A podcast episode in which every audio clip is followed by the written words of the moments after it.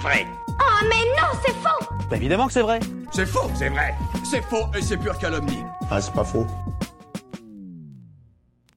Est-ce que c'est vrai que les roux sentent mauvais? Oh, ben on v'là des manières. Pourquoi les personnes avec des cheveux roux sentiraient plus mauvais que les autres? Ben oui, quand on y songe, ça paraît bizarre, voire carrément insultant, non? Laissez-moi deviner des cheveux roux, le regard inexpressif. Oui, bah ça ne veut rien dire, donc on arrête les conclusions hâtives. Déjà, qu'est-ce qui cause les cheveux roux? Eh bien, les personnes roux ont une pigmentation différente de celle des personnes ayant une autre couleur de cheveux. Par pigmentation, je fais référence ici aux pigments chimiques qui sont responsables de la couleur de vos cheveux et de votre peau, c'est-à-dire la mélanine. Elle est produite dans les mélanosomes par des cellules appelées mélanocytes. Or, il existe deux types de mélanine chez l'humain qu'on appelle eumélanine et phéomélanine. La première est un pigment brun-noir, c'est d'ailleurs celui qui nous fait bronzer, et la deuxième est un pigment jaune-rouge que tout le monde possède. Et bien entendu, la couleur des cheveux et de la peau va varier en fonction de la quantité de mélanine. Excusez-moi, j'avoue que je suis un peu perdu, j'essaie de comprendre, mais... En gros, voyez le mélanine comme une sorte d'encre foncée. Plus il y en a, plus la couleur des cheveux sera sombre, et inversement, moins il y en a, plus elle sera claire, en passant donc du châtain au blond puis au roux. Et s'il n'y a aucune mélanine, les cheveux seront tout simplement blancs et la peau très pâle. C'est ce qu'on appelle être albinos. Et croyez-le ou non, on n'observe pas ce phénomène seulement chez les humains, mais chez de nombreux animaux comme les tigres, les biches ou encore les serpents. Et justement, pour revenir au sujet qui nous intéresse, les roux ont très peu de mélanine et un plus haut taux de phéomélanine dans leur corps. Alors non, ce n'est pas un signe qu'on a affaire à des sorcières ou à des sorciers, mais tout simplement une caractéristique d'origine génétique.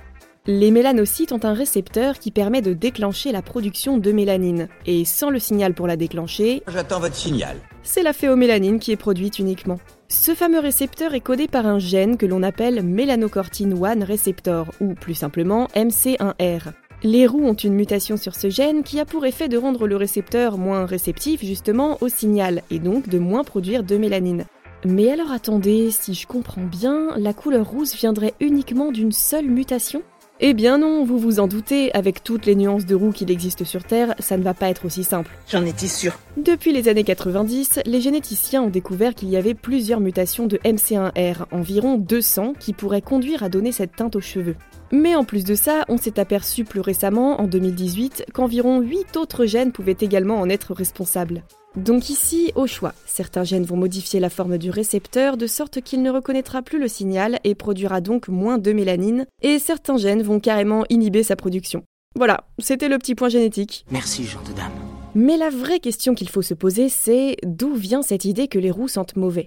Est-ce que les scientifiques l'ont vraiment constaté ou est-ce que c'est une idée reçue? Parce que bon, les idées reçues sur les roux, il y en a un sacré paquet. Si on revient un peu en arrière dans le temps, on s'aperçoit que toutes ces croyances ont pris naissance à l'Antiquité et se sont renforcées au Moyen Âge pour arriver jusqu'à nous. Tenez, prenez l'édit de Saint-Louis en 1254. Il force les prostituées à se teindre les cheveux en roux pour qu'on puisse les distinguer des femmes dites respectables. Belle ambiance déjà à l'époque. Et c'est pas tout. À partir des années 1480, les cheveux roux sont considérés comme les marques du diable et encore mieux, les taches de rousseur seraient la preuve d'une relation physique avec Satan lui-même. Alors je ne vous dis pas combien de femmes rousses ont été brûlées vives pendant cette période, mais ça devait pas être joli. Un feu, théoriquement, c'est fait pour chauffer, non? Ah bah oui, mais là... euh, Bref, si on avance un peu et qu'on arrive à la fin des années 1800, Jules Renard est le premier à raconter l'enfance et les difficultés que peut subir un enfant roux dans son roman Poil de carotte. Mais même les années avançant, les théories et idées reçues sur les roux ne faiblissent pas. Les roux sont manipulateurs, ils ont une activité sexuelle plus intense que les autres, le soleil les brûle, ils sont tous écossais et puis ils sentent mauvais aussi. Ah oui, ça c'est vrai aussi. Bref, que des clichés un peu ridicules mais surtout totalement infondés. Si on revient sur cette histoire d'odeur, avant toute chose, il serait bon de préciser que l'odeur corporelle est propre à chacun, et elle peut être amenée à évoluer au cours de la vie. Cette odeur est définie par tout un tas de facteurs environnementaux qu'on rencontre au quotidien, mais aussi par des éléments génétiques, donc issus de notre ADN. Si on veut trouver quelque chose qui rendrait l'odeur des personnes rousses différente, il faudrait chercher du côté des sécrétions de la peau et de la façon dont elles sont gérées par les bactéries. Parce que oui, je ne sais pas si vous saviez, mais quand vous transpirez, ce n'est pas la transpiration qui a une odeur plus ou moins forte.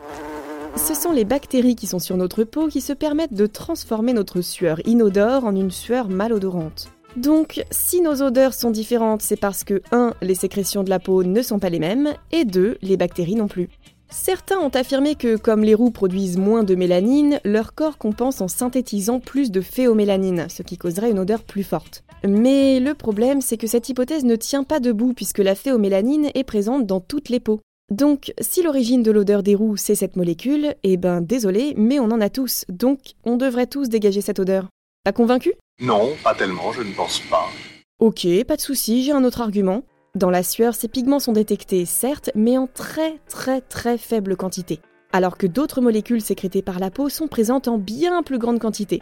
Et ce sont bien souvent ces molécules qui apportent de mauvaises odeurs.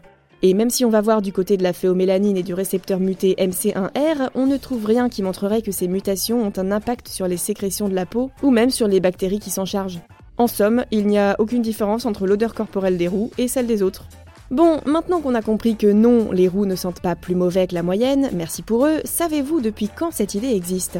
Et oui, parce qu'on a parlé tout à l'heure de croyances qui remontent au Moyen Âge et certaines même à l'Antiquité, mais pour le coup celle-là, elle est bien plus récente. Si vous vous plongez dans la documentation scientifique du 19e siècle, vous verrez qu'il y a tout un tas d'allusions à l'odeur des roux. Ça sent l'embrouille.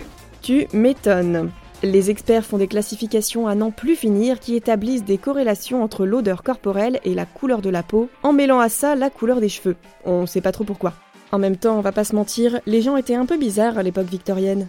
C'est comme ça que le docteur Augustin Galopin a écrit un charmant ouvrage qui s'intitule Le parfum de la femme et le sens olfactif dans l'amour, où l'on trouve 11 catégories d'odeurs de femmes rangées selon une classification qui aujourd'hui poserait problème. Je le savais depuis le début, tout ça c'était des théories fumeuses. Peu de temps après, le docteur Charles Ferret tente de trouver un lien entre les sécrétions de la peau et l'odeur des roux, et il conclut que les roux ont une odeur qu'il décrit comme plus pénétrante. Une idée qui va beaucoup plaire au docteur Ernest Monin qui écrira en 1904 que beaucoup de personnes et particulièrement les femmes rousses exhalent lorsqu'elles ont très chaud une odeur sûre, fort désagréable qui est due aux acides valérianiques et caproïques éliminés par la sueur.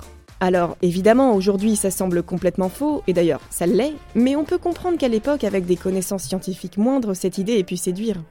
Bon, aujourd'hui la thématique de l'odeur reste encore peu documentée, mais quoi qu'il en soit, n'allez pas dire à votre petit cousin qu'il sent mauvais juste parce qu'il est roux. Ça au moins on sait que c'est pas vrai. Et vous, vous avez d'autres idées reçues à débunker? Envoyez-les nous sur les apps audio ou sur les réseaux sociaux et nous les inclurons dans de futurs épisodes. Pensez à vous abonner à Science ou Fiction et à nos autres podcasts pour ne plus manquer un seul épisode et n'hésitez pas à nous laisser un commentaire pour soutenir notre travail. À bientôt